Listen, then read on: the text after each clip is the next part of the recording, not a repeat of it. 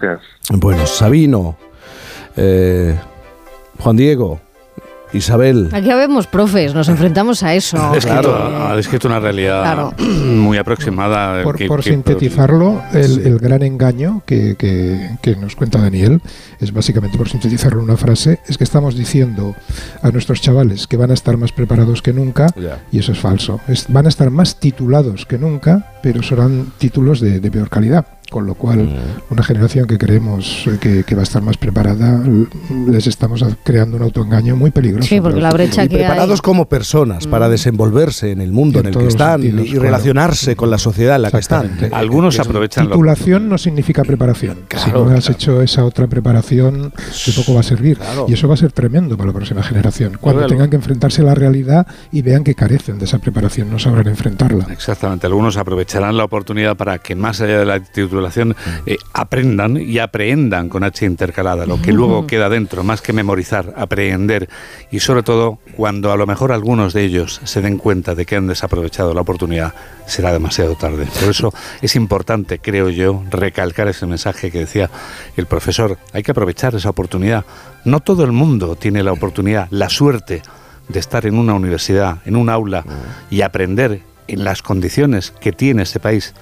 Imagínate vivir en Siria o en Afganistán, ¿cómo sería tu vida ahora? Uh -huh. ¿Tendrías alguna oportunidad? Aprovechemos esa oportunidad. O fíjate, incluso en Estados Unidos, donde para llegar a la universidad es que tienen que pagar un crédito claro. eh, y, y, tienen que ir abonándolo a lo largo de su vida casi. Es claro. como... Uh, pues conseguir una hipoteca, sí. tener que ir pagando un ejemplo perfecto, Jaime. la hipoteca. Eh, es que estaba pensando, a mí el profesor me, lo que me transmitía es que está derrotado, aunque él no lo ha dicho.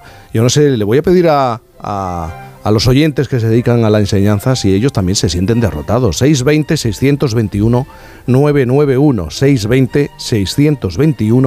620-621-991. Pero esta sintonía, esta música, es la que utilizamos para que Sabino ben Méndez, nuestro sospechoso, siga reflexionando, porque eh, es un hombre que no deja de reflexionar eh, sobre la música, sobre cualquier subido, cuestión. Subido a la carroza de carnaval. ¿eh? A la carroza de carnaval. eso está pito. Sí. Cuando todo el mundo a nuestro alrededor nos dice que una cosa es de color negro y nosotros nos empeñamos en verla blanca, ¿qué es lo que está fallando? Nuestra percepción, un exceso de imaginación, que estamos viviendo pues una fantasía. Esto se está dando precisamente eh, con un caso y, tiene mucho sentido en estas últimas uh, semanas, ¿no?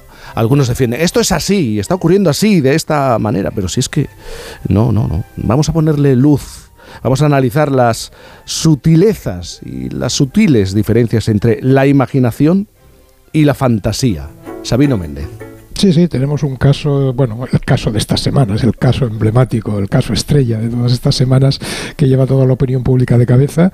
Y es que efectivamente, Jaime, en la actualidad, en nuestros tiempos modernos, la imaginación tiene muy buena prensa, ¿no? Como en otros tiempos en que a las personas imaginativas se las miraba como si tuvieran la cabeza pájaros y estuvieran un poquito locas. Hoy en día es todo lo contrario. Incluso si nos fijamos en los currículums y entrevistas de trabajo, se nos pide que seamos imaginativos, que tengamos creatividad. Pero exactamente, ¿qué se nos pide con eso? ¿Qué concepto tenemos de la imaginación y la creatividad? Porque a veces da la sensación de que cuando un director o un ejecutivo se le pide que sea creativo en la empresa, lo, lo que el jefe le está diciendo con eso es que cuando aparezca un problema, que lo resuelva él por su cuenta, que sin darle la lata a él como jefe con el problema, sin cargarle el peso de la decisión, cuando probablemente sería el, el profesor, el jefe el que tendría que ser responsable. Tenemos ahora mismo un caso que es perfecto para analizar, ese caso estrella, todos esos conceptos y relaciones entre imaginación y fantasía, que es el de Irene Moreno, enfrenta, eh, perdón, Moreno, Moreno. Irene Montero, Montero enfrentada al fiasco de la ley de libertad sexual y cómo gestionan el patinazo tanto ella como Pedro Sánchez. Mm. Hay consenso general en que la ley está mal hecha y, y cuando se empezaron a notar sus efectos inmediatos, todo el mundo miró lógicamente al Ministerio de Igualdad por ser donde se originaba la ley y como responsable del error. ¿Qué hace entonces Irene Montero?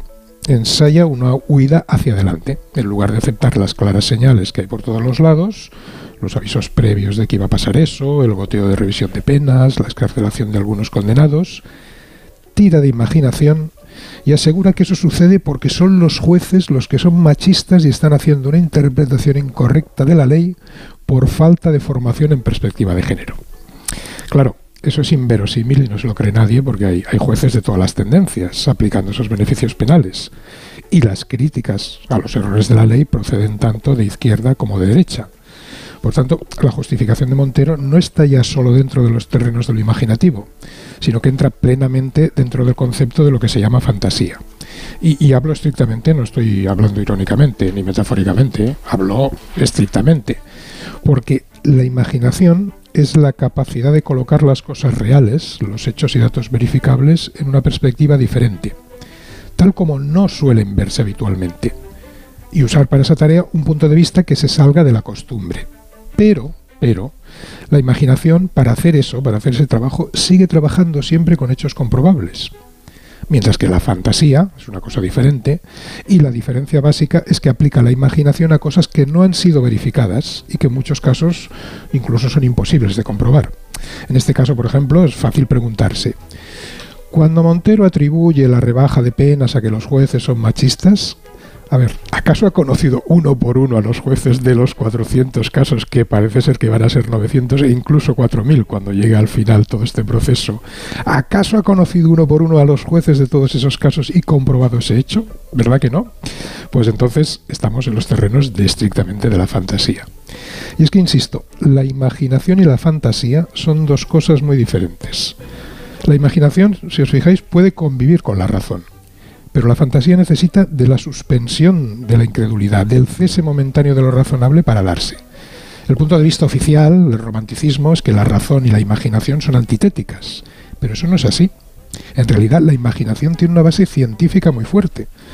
Desde el punto de vista de la biología y la ciencia, la imaginación es la capacidad para simular cosas que no están todavía entre nosotros, pero que con los datos comprobables que tenemos se puede deducir que van a estar.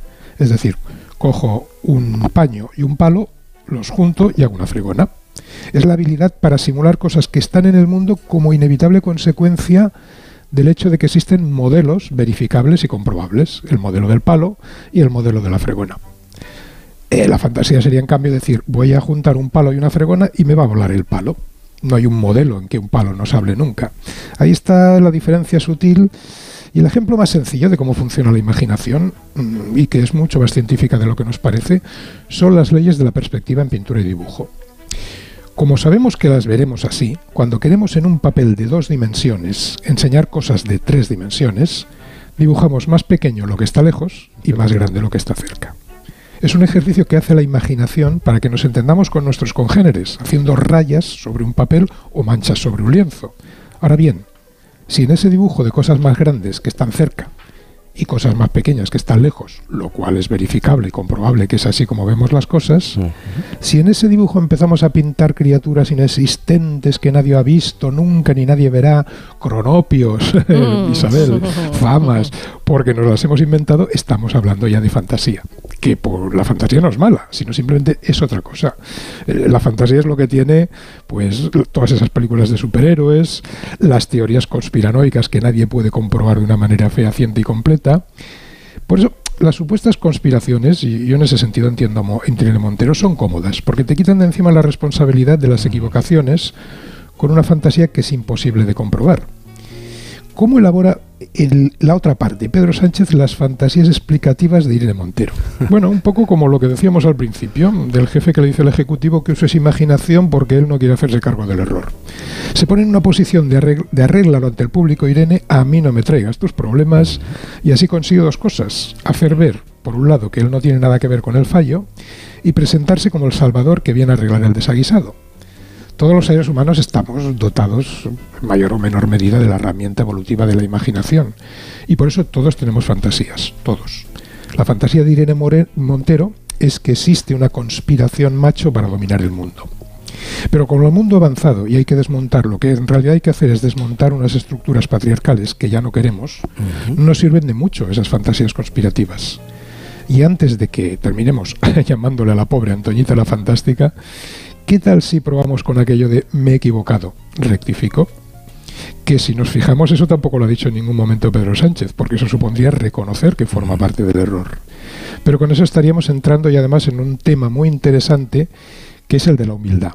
Pero yo creo que como va a durar, esto va, a traer cola, Jaime, y no va a acabarse nunca. Si te parece el tema de la humildad, que tiene también un largo recorrido, lo dejamos para la semana que viene. Exactamente, si sigue coleando el tema.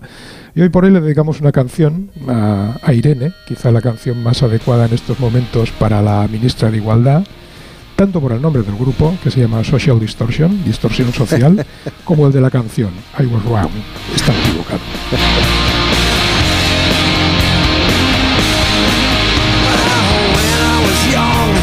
So full